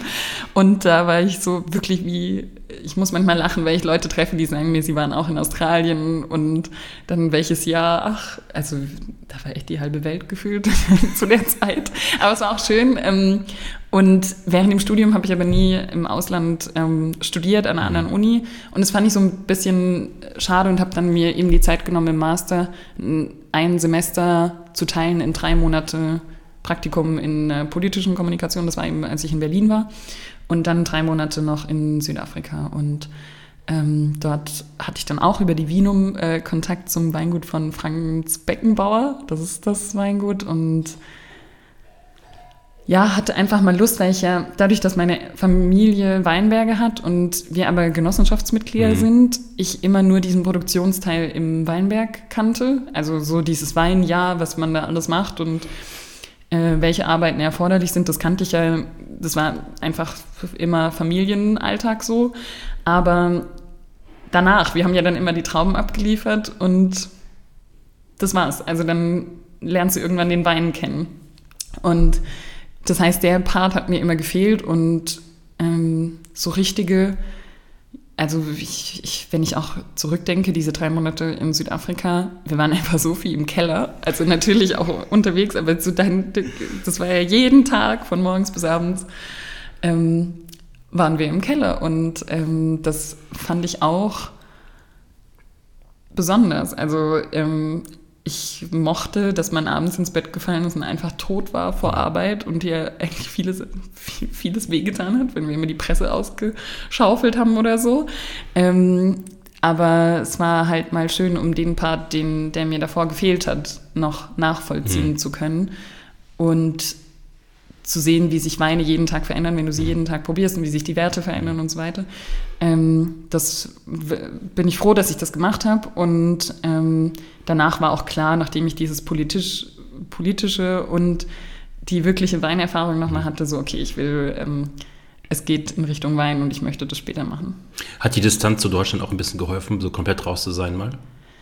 Ja, wobei ich auch dort weiter geschrieben habe mhm. für ähm, für die Vinum und ähm, nee, aber trotzdem, so wie ganz, ganz oft hilft es einfach wegzugehen. Wir waren jetzt dieses Jahr auch, um, um diesen äh, Film zu produzieren in, in London und was ja jetzt erstmal gar nicht weit weg ist von Deutschland, aber es hilft so oft, dir nochmal deinen Blick klar zu machen mhm. auf, ähm, auf das Zuhause und auf die Heimat und auf deinen Alltag und ähm, nee, es war eine gute Zeit und ich meine, Südafrika ist super spannend. Ähm, äh, so gerade dieses Wein touristische wird dort ja nochmal ganz auf einem mhm. anderen Level, finde ich, gelebt.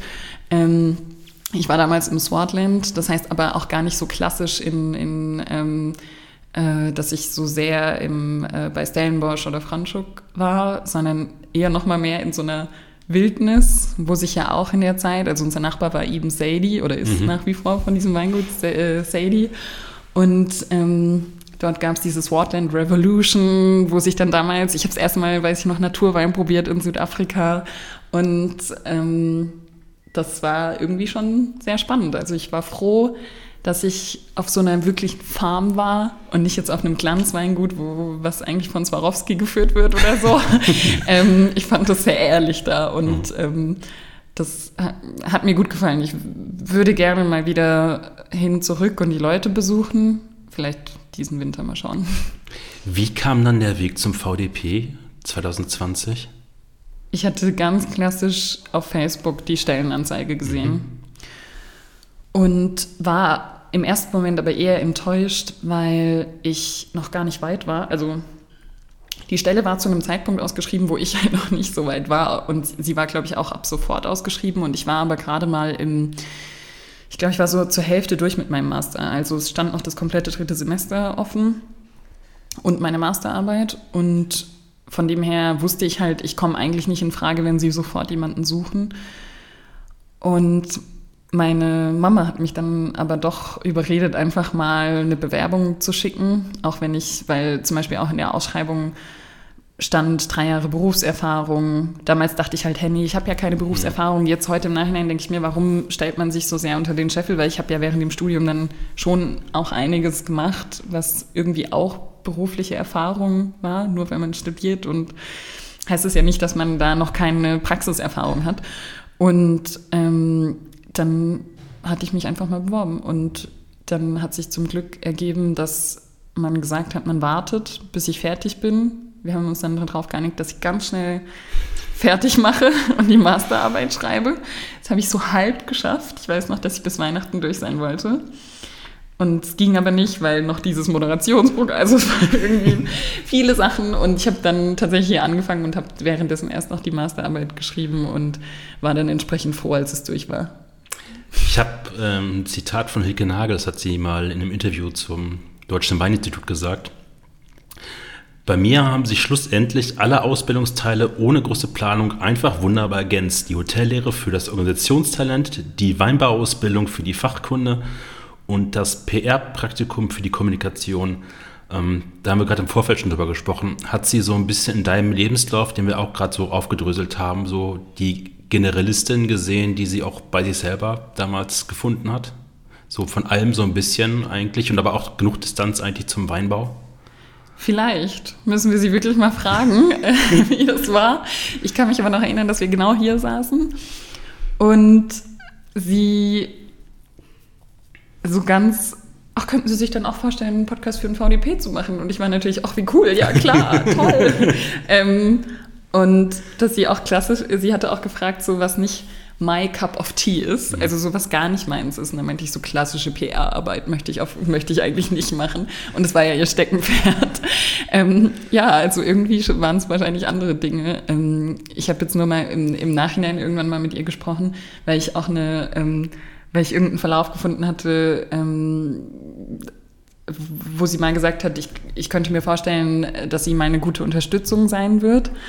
Und ähm, ja, jetzt schön zu sehen, dass es sich ja bewahrheitet hat und dass sie mit ihrem Gefühl offenbar recht hatte. Und ähm, ja, muss man sie mal fragen, ob sie das damals gesehen hat. Aber durchaus glaube ich, hat mir geholfen, dass ich diese verschiedenen Sachen gemacht habe und doch recht viel geschnuppert habe und ähm, es sich gelohnt hat, so viel auszuprobieren, weil es hier einem schon hilft, weil man ja letztlich auch hier ganz viele unterschiedliche, also wir machen diese Veranstaltung, mhm. dann sind wir irgendwie auch die Interessensvertretung, haben politisch eine Verantwortung ähm, zum, zum deutschen Weinbau, aber auch in die Politik insgesamt. Wir haben wir müssen eine starke innere Kommunikation zu den Mitgliedern führen. Es sind vielleicht nur 200, aber doch 200. ich denke mir manchmal, das ist halt schon auch eine Menge, so wenn jeder jeden Tag irgendwie mal ein Anliegen hat, dann bist du da schon auch gut beschäftigt. Es sind einfach so viele verschiedene Personen, mit denen du da ähm, Kontakt hast und ähm, von dem her, so vielseitig hier der Job ist, so sehr bringt mir, glaube ich, die, die, das Ausprobieren ähm, von vorher was. Jetzt zitiere ich dich mal. Okay. Du hast genug Zeit oh zum Wasser trinken. Ich gucke ah, immer schon dabei hin und denke so, mhm. ähm, die Chance, einen Weinverband zu führen, der mit seinen vielfältigen Persönlichkeiten einem traditionellen Familienunternehmen gleicht, aber auch dynamische Züge ähnlich eines Startups haben kann, schätze ich wirklich sehr. Ähm, wo finden sich die dynamischen Züge eines Startups beim VDP? Sehr gut, weil man die auf den ersten Blick wahrscheinlich gar nicht Ich habe lange darüber nachgedacht. ähm, insofern, dass sich manchmal Möglichkeiten auftun, mhm. wo wir spontan die Chance haben, irgendwie aufzutauchen. Wenn es jetzt auch mit so einer Kampagne zum Beispiel ist oder ähm, für irgendeine Veranstaltung, dann ähm, muss man hier manchmal sehr schnell agieren, wie es, glaube ich, auch, ich habe ja nie in einem Startup gearbeitet, von dem her gut, dass ich das so behaupte die Arbeit in einem Startup eigentlich gar nicht kenne. Ähm, aber so aus, aus, also du kriegst so plötzlich eine Aufgabe und musst dann schnell was umsetzen und da Ideen zu sammeln und schnell in die Umsetzung zu gehen, ähm, das empfinde ich hier schon und das habe ich, also hättest du mich jetzt auch vor vier Jahren gefragt oder vor fünf Jahren, wenn ich das, den Einblick oder noch den VDP nicht so gut gekannt hätte, dann hätte ich dir wahrscheinlich auch auf die Frage, ob ich mal bei einem Verband arbeiten möchte, eher nicht ähm, positiv geantwortet. Mhm. Aber wir sind ja irgendwie auch so, ein, so eine Marke, eine Marke will gepflegt werden, sie braucht eine, ein Marketing, eine Markenkommunikation ähm, und das erfordert oft, sich in neue Sachen einzudenken und das empfinde ich hier als wahrscheinlich schon dynamischer als in klassischen Verbänden. Mhm. Aber ich habe ja auch noch nie bei einem anderen Verband gearbeitet. Also ich glaube, dadurch, dass der VDP halt auch eine gewisse Stellung und eine Verantwortung im deutschen Weinumfeld hat, wird auch von uns erwartet, dass wir mit Situationen uns beschäftigen oder ich finde auch, dass man ähm, sich zu manchen Dingen einfach auch mal positionieren darf oder politisch äußern. Also wir hatten irgendwann dieses VDP-Impfen, als ganz viele Marken gesagt haben oder sich positioniert haben zum, zum Impfen, was hier irgendwie auch eine gesellschaftliche Debatte, so hey, wenn die, die Mitglieder dahinter stehen und wir ein Verband sind, der, also jetzt nicht als Heide so progressiv, aber ich, ich kannte es nicht, dass man jetzt viel ähm, sich zu Dingen bekannt hat und ich glaube, da dürfen wir, weil wir auch in der Verantwortung sind. Wie kompatibel sind Tradition und Startup? Weil wenn wir uns so die einzelnen Verbände angucken, haben mhm. wir halt, gerade jetzt die Mosel am Wochenende ist ja eine uralte Weintradition. Versteigerung. Versteigerung halten. Das ist ja schon eine sehr ehrwürdige ähm, Zeremonie. Ist Der es? Fabian Theissen, Geschäftsführer, war ja auch gerade schon da. Ja.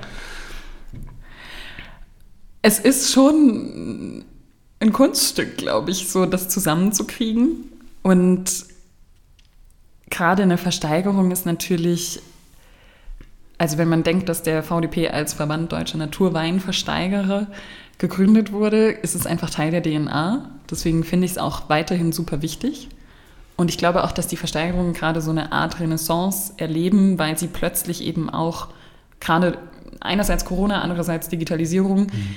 ähm, präsenter in der Welt sein können. Sie waren das da wahrscheinlich auch schon zuvor, weil eben international die Aufmerksamkeit äh, groß ist für Weine von, äh, von Mosel, Saar und Ruwer, aber genauso an der Nahe, die halt, äh, ich weiß nicht, die Dönhoffs und Müllers und so weiter, ähm, die halt schon immer so, so, so ehrfürchtig äh, erwartet werden auf der ganzen Welt.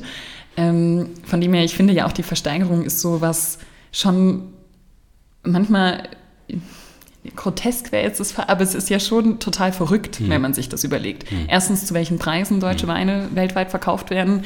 Zweitens, ähm, wie, wie, diese, wie das ganze Prozedere vonstatten geht, dass man über Kommissionäre tatsächlich bietet und dass es dann einen, äh, einen Auktionator gibt und ähm, da der Hammer fällt zu gewissen Preisen. Das ist ja schon irgendwie kultig. Vielleicht ist Kult das bessere Wort.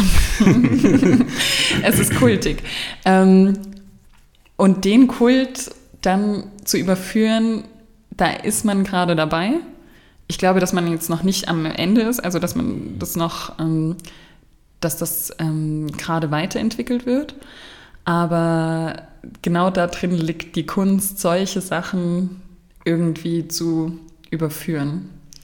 Und dadurch, dass es Teil der DNA ist, glaube ich auch, dass es immer ein Teil von uns sein wird. Und ich finde es auch wichtig, ehrlich gesagt, einfach weil das manche Leute ja immer gar nicht glauben können, dass der deutsche Wein weltweit ähm, gerade in dem Bereich dann so begehrt ist. Oder es vielen, würde ich jetzt auch sagen, in meinem Umfeld vielleicht gar nicht bewusst ist, dass es Weine gibt, die über 16.000 Euro mhm. in die Versteigerung gehen.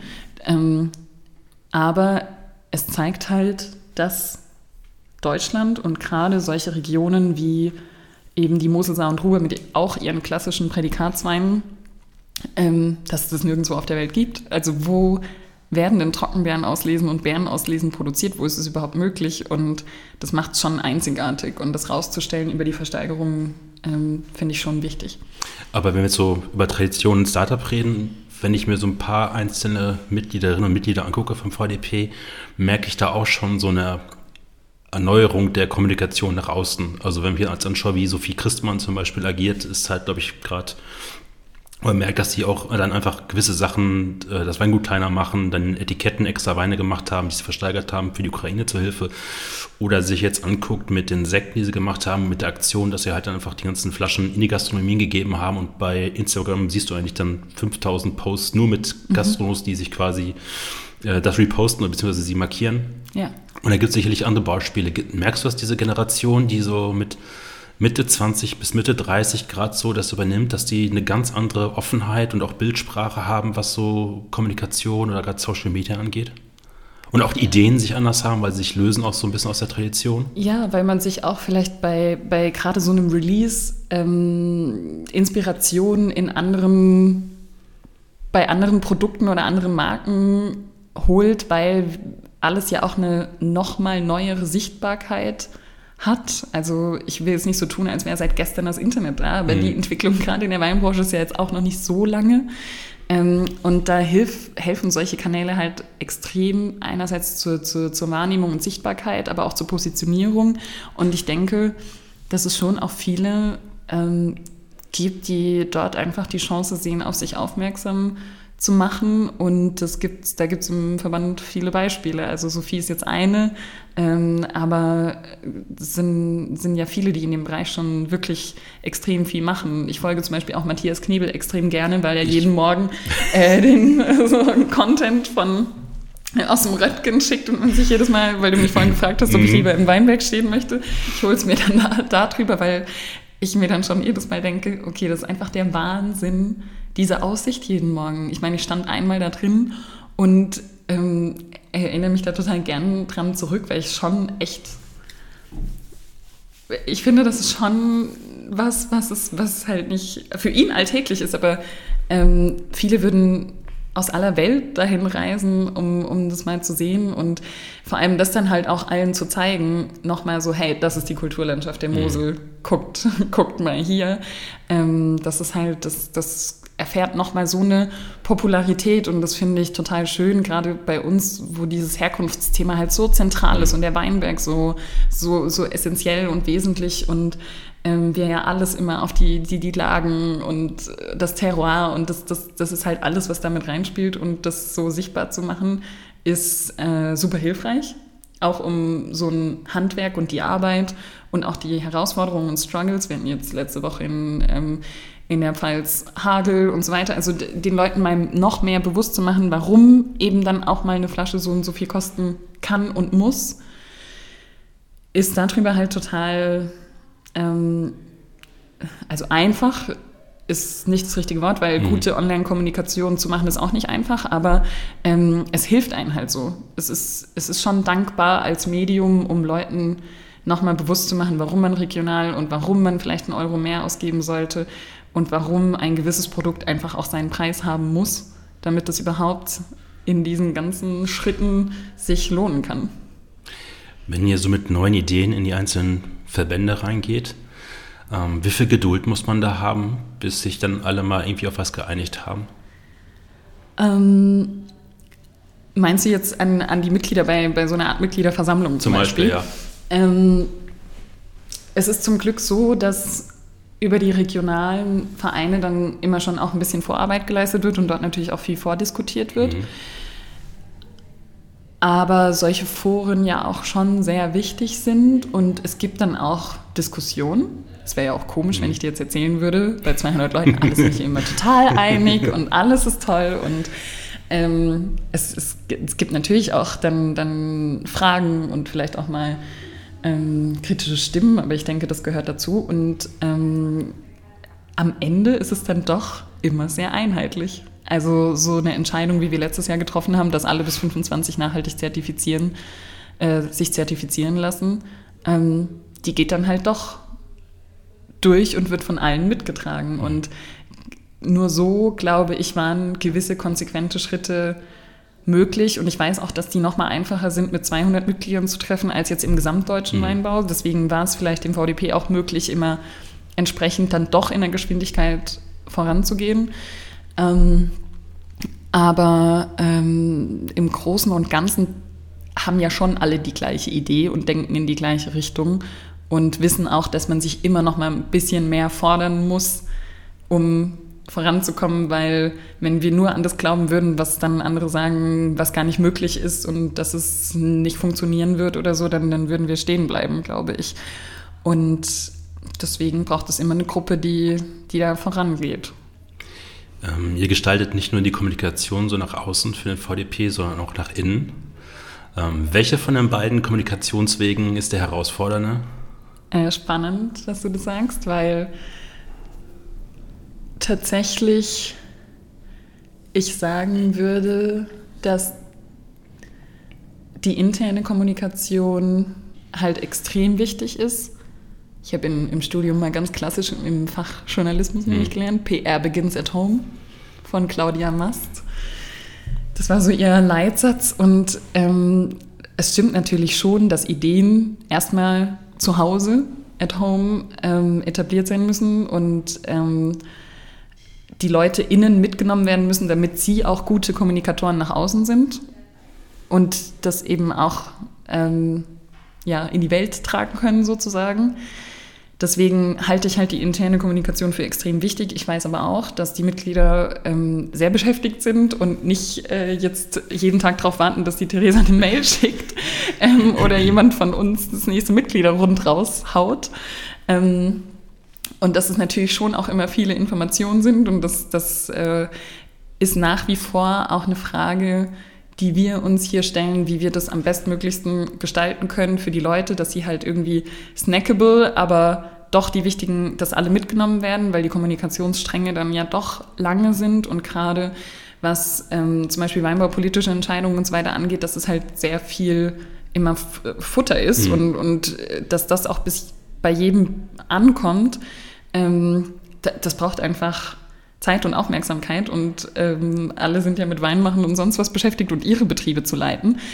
Ähm, deswegen sind halt einerseits Kommunikatoren, seien das jetzt regionale Vorstände oder äh, Leute aus dem Präsidium oder die Geschäftsstellen, die regionalen, wichtig, weil sie das dann weitertragen, was wiederum vielleicht bei uns entschieden wird oder im Vorstand.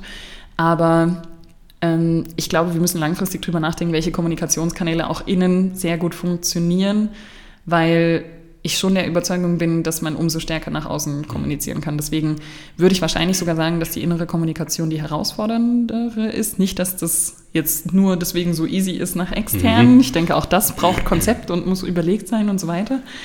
Aber ähm, die, die interne, also auch Plätze oder Plattformen zu bieten, wo wir Sachen diskutieren können. Wir haben jetzt zum Beispiel ein Format eingeführt, das heißt unfiltriert und das einmal im Monat per Videocall so dass alle sich zuschalten können, aber halt auch nicht müssen, sondern jeder kann dann zu einem bestimmten Thema. Mathieu Kaufmann hat letztens darüber gesprochen, was äh, die wichtigen Steps bei Sektgrundwein sind. Ähm, dann haben wir auch mal einen Austausch mit äh, Steffen Christmann als Präsidenten, um einfach alle Fragen zu stellen, die ihn gerade weinbaupolitisch brennen. Ähm, oder keine Ahnung, wie gehe ich Nachhaltigkeit auch in meiner Ausstattung an und so weiter und so fort. Also immer mal wieder auch ein Forum zu schaffen, wo Leute dann sich einfach mal eine Stunde dazuschalten können, ähm, glaube ich, ist wichtig und wir sind gerade noch dabei, verschiedene Formate zu testen und auszuprobieren, was eben auch für Mitglieder gut funktioniert, weil ich auch nachvollziehen kann, dass jeder wenig Zeit hat und ähm, trotzdem bestmöglichst versorgt sein möchte mit Informationen. Und ähm, ja, das ist schon auch eine Herausforderung. Ihr habt zum 20. Jubiläum des großen Gewächses ja. einen Film herausgebracht, der so ein mhm. bisschen die Ursprung und Geschichte und Mütter und Väter des großen Gewächses ähm, aus verschiedenen Perspektiven erzählt. Ähm, mit großen, langen Kamerafahrten über äh, Weinregionen bzw. Lagen und auch äh, mit Winzern. Und dann sitzen da zum Beispiel Hugh Johnson oder Jean-Stine Robinson und, und viele andere, Steffen Christmann zum Beispiel auch noch. Hilke Nagel auch und erzählen so quasi aus ihren Perspektiven ähm, die Geschichte des großen Gewächses. Das hat ein bisschen Pathos, habe ich äh, so gedacht, aber es braucht diesen Pathos. Wir wollten. Er, er, er, ist nicht, er ist nicht überzogen dabei. Also das ist, glaube ich, also es ist mal so ein, so ein, so ein, so ein bisschen am, hart am Wind segeln, aber der Pathos mhm. ist genau richtig für, für den mhm. Moment des ganzen Films. Wie kam es zu dieser Idee für diesen Film? Schon länger stand fest, dass wir 2022 dieses Jubiläum feiern, mhm. dadurch, dass sie halt 2002 in Berlin präsentiert wurden. Und eigentlich, ich meine, der VDP wurde 1910 gegründet, von dem her hätten wir eigentlich auch schon 2020 110-jähriges Jubiläum gehabt, konnten wir nicht feiern wegen Corona ähm, und hatten dann gesagt, wir holen das nach, 111 Jahre auch nicht, auch da wieder schwierig, Planungssicherheit, Corona und so weiter. Und dann haben wir gesagt, okay, jetzt feiern wir halt groß, dass wir ähm, 20 Jahre großes Gewächs haben und nutzen das, um auch alle mal wieder zusammenzubekommen. Also einerseits alle Mitglieder, aber auch alle Wegbegleiterinnen, Verkoster, die jedes Jahr nach Wiesbaden kommen, um die großen Gewächse zu probieren. Und einfach alle, die so diese letzten 20 Jahre daran beteiligt waren und mitgearbeitet haben und einfach auch mal wieder zusammen zu feiern und vielleicht auch das große Gewächs in einer Zeit nochmal zu beleuchten, in der sich ja jetzt sehr viel tut, in dem auch das, das deutsche Weingesetz verändert wird und, ähm, und das Einzug in, in die relativ plötzlich in die Weinverordnung gehalten hat und jetzt natürlich schon auch geschaut wird, wie, wie entwickelt sich das alles weiter um dann nochmal drauf zu gucken, was waren eigentlich unsere konsequenten Schritte, die ja auch nicht einfach waren. Also ähm, ein Thema ist ja auch im Film zum Beispiel so dieser Lagenverbrauch, dass es wirklich nur ein großes Gewächs mhm. aus der eine trockene Wein aus einer großen Lage gibt. Ähm, das waren wohl schon hart umkämpfte Sachen. Ähm, und solche Entscheidungen zu treffen, glaube ich, war wichtig, um es konsequent zu machen, also auch Verzicht und ob das jetzt künftig eben auch gelingt, ist die Frage, ich glaube, die, die wir uns gerade stellen, ähm, im, im großen Gesamten. Aber so der, der ganze Weg der Herkunftsklassifikation, äh, da nochmal zurückzugehen, war extrem schön, weil das auch für mich nochmal so eine Beschäftigung war mit den letzten was in den letzten 20 Jahren so passiert ist. Und wir wissen ja, wo die großen Gewächse heute stehen. Sie werden so auf der ganzen Welt getrunken, sie sind begehrt, viele werden in der Subskription vorher ähm, reserviert, viele werden versteigert. Ähm, also, dass sich dieses Grand Cru für Deutschland wirklich etabliert hat und auch zu einem Ansehen vom deutschen Wein wieder geführt hat, das war uns, also das war mir zum Beispiel auch irgendwie klar, aber den ganzen Weg nochmal anzuschauen war schön und ähm, auch den Blick von Leuten, die das irgendwie natürlich, also jetzt gerade Hugh Johnson oder Jancis Robinson, die das auch an manchen Stellen einfach kritisch mhm. begleitet haben und vielleicht auch immer mal wieder den Finger auf was gelegt haben, wo man noch arbeiten oder dran arbeiten muss. Ähm, das war eine, eine, schöne Reise und ähm, wir hatten dann irgendwann gesagt, wir, daraus müssen wir eigentlich einen Film machen, weil wir haben natürlich Schriftdokumente ähm, aus dieser Zeit also ist jetzt auch erst 20 Jahre, ist ja jetzt nicht, dass wir da super im Archiv kramen müssen, sondern äh, die sind tatsächlich auch schon digital abgelegt gewesen. Ähm, aber da gab es ja zum Beispiel auch dieses Vorwort von Hugh Johnson, was mhm. er damals geschrieben hatte. Und ähm, wir saßen am Flughafen, als wir das nochmal gelesen haben, und da haben wir gesagt, boah, eigentlich muss, muss er das nochmal einlesen, weil es war so schön geschrieben. Und das trifft es ziemlich auf den Punkt, was halt, ähm, wie, wie wichtig dieser Schritt war. Und ähm, ja, das war, es hat extrem viel Spaß gemacht. Das, es war auch intensiv, also es vergingen einige ähm, Abende. Pete hatte das, der ja extrem viel im Foto- und Bewegtbildmaterial, also Bereich für uns macht und zum Glück so nah schon an, an uns ist und uns versteht und er ja jetzt ähm, genauso wenig wie ich Teil der letzten 20 Jahre ähm, war so sehr mussten wir uns dann da reindenken und ähm, diese Chronologie dann quasi ordnen, weil wir hatten zwar irgendwo eine Idee, dass wir einen Film daraus machen wollen, wir wussten aber auch noch nicht, ob es eher so ein Wuhu, wir feiern, mhm. schöne Bilder und Emotionen und toll oder ob es eher so eine Dokumentation werden soll, weil wir es irgendwie auch mal festhalten wollen und ich eigentlich jetzt auch mag an diesem Film, dass er so ein kleines äh, Lehrstück und eine kleine wie eine Online-Lesson ist. Ähm, und es war also noch nicht ganz klar, wo es mal, wo wir enden. Wir haben eher mal, also ich, wahrscheinlich würde man in der Agentur jetzt vorgehen und äh, schreiben, so wir brauchen die Bilder, äh, Fotobriefing oder Videobriefing, ähm, die und die O-Töne wollen wir haben, sondern im Gegenteil. Also wir waren eher so, wir haben einfach mit ihm seit über zweieinhalb Jahren Bewegtbildmaterial gesammelt überall, wo wir waren. Ähm, das war schon mal gut, dass wir also ganz viel Futter hatten an Winzerinnen, Winzern, an Lagen. Ähm, und was die Interviews anging, da war es eher so einfach mal drauf los. ähm, Entschuldigung, dass ich unterbreche, ja. aber das ist ja das, was ich so interessant an diesem Film finde, mhm. weil der das aus sechs Perspektiven erzählt ja. und am Ende kommt es dir so vor, als wäre das alles so zusammengeskriptet worden, damit es so funktioniert, aber eigentlich war das, glaube ich, nicht so ganz äh, linear gedacht. Ehrlich gesagt, eigentlich jetzt, ich könnte hier natürlich sagen, nein, das war alles so perfekt geplant. Aber ehrlich gesagt waren wir selber verblüfft und haben uns hier High Fives gegeben, wie gut das passt. Und ähm, wir sind so vorgegangen, dass, also wir, wir haben erstmal Material gesammelt mit einer Person und haben die einfach nur erzählen lassen und natürlich hin und wieder gefragt, um wie waren eigentlich das und so. Ähm, also eigentlich haben wir alle die 20 Jahre erzählen lassen und so ein bisschen gefragt, wo heute, wo geht's hin, deine persönlichen Erfahrungen mhm. damit und so weiter. Ähm, und dann war es natürlich eine riesen Selektionsarbeit, wie du dir vorstellen kannst, weil am Ende dürfen ja nur zwei, wir, irgendwann haben wir dann gesagt, okay, es muss aber länger als 20 Minuten darf es nicht sein.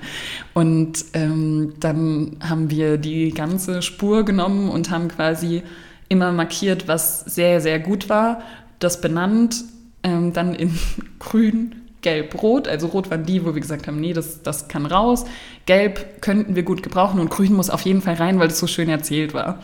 Und dann haben wir das so irgendwie, Pete hat dann mal den ersten Aufschlag gemacht, so wie er die letzten, also wir haben ihm wirklich nur so eine Art Zeitstrahl mhm. gegeben, so guck mal, da lese mal nach, das waren so die, die wichtigen Punkte und die Etappen.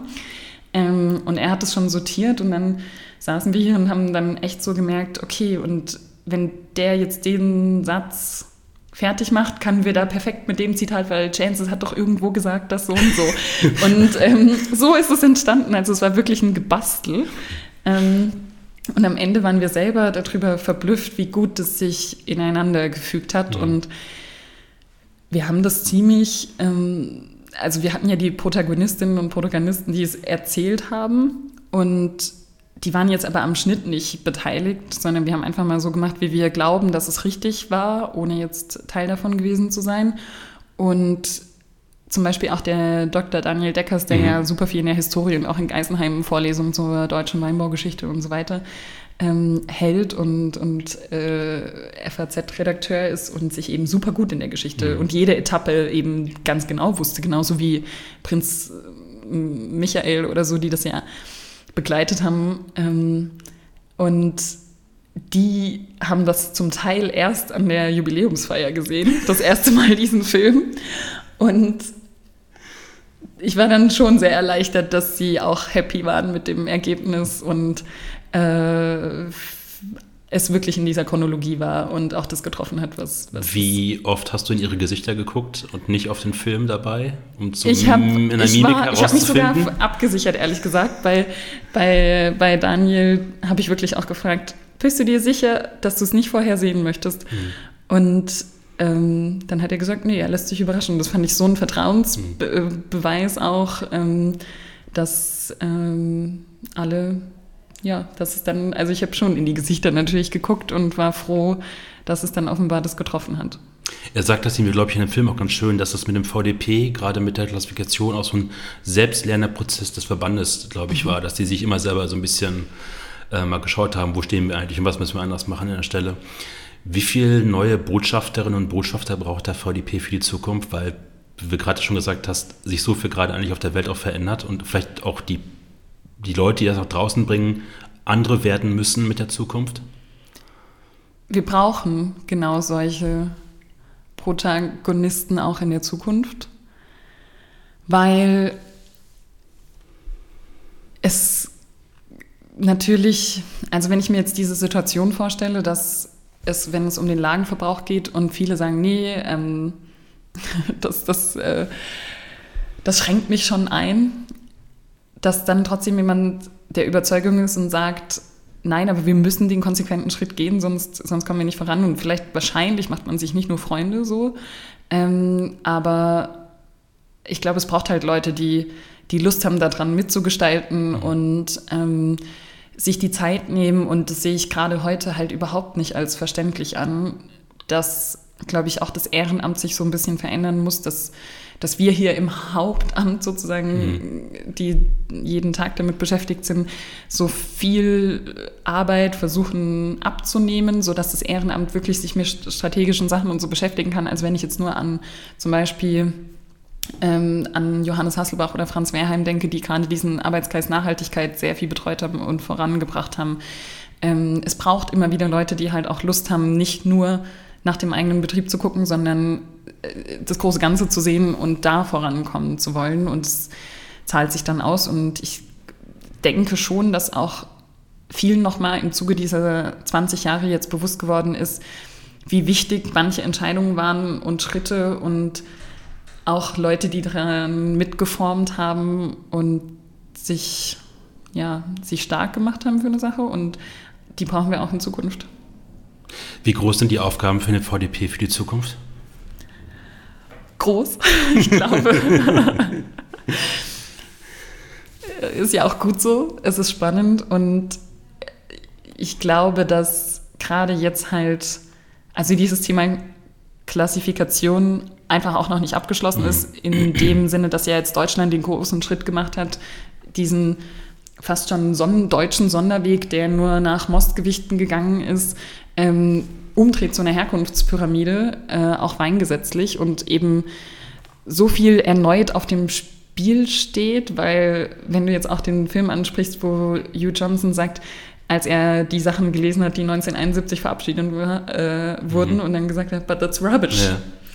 Ähm, also es, es, es braucht halt jetzt auch wieder konsequente Entscheidungen und deswegen ähm, wird die Aufgabe auch weiterhin sein, an, an dieser Klassifikation, wenn sie dann quasi übergeht, ähm, weiter mitzuarbeiten.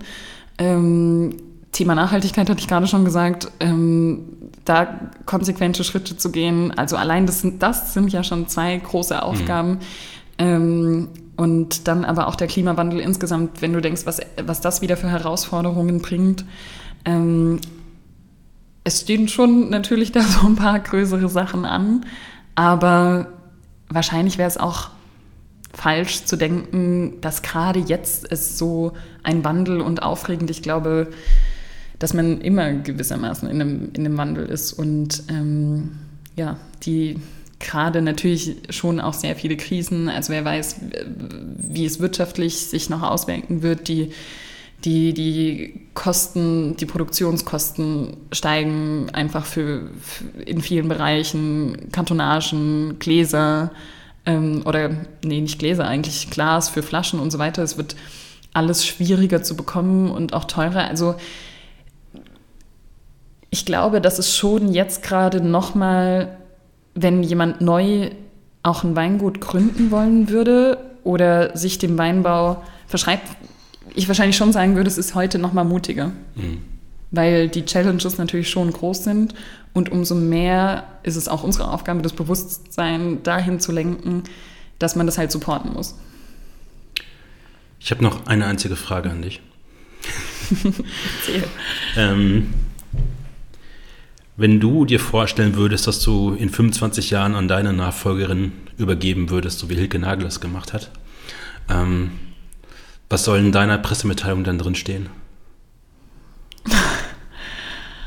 Wow. ich weiß, es ist ein bisschen oh, Pathos, aber ich dachte, so nach dem Filmgespräch können wir das jetzt auch noch mal ein bisschen überhängen. Ja. da brauche ich einen Moment, weil ach, ich glaube, am meisten würde ich mir wünschen, dass man gar nicht an den einzelnen Worten jetzt macht, das und das konnte erreicht werden. Natürlich ist es wichtig, mhm.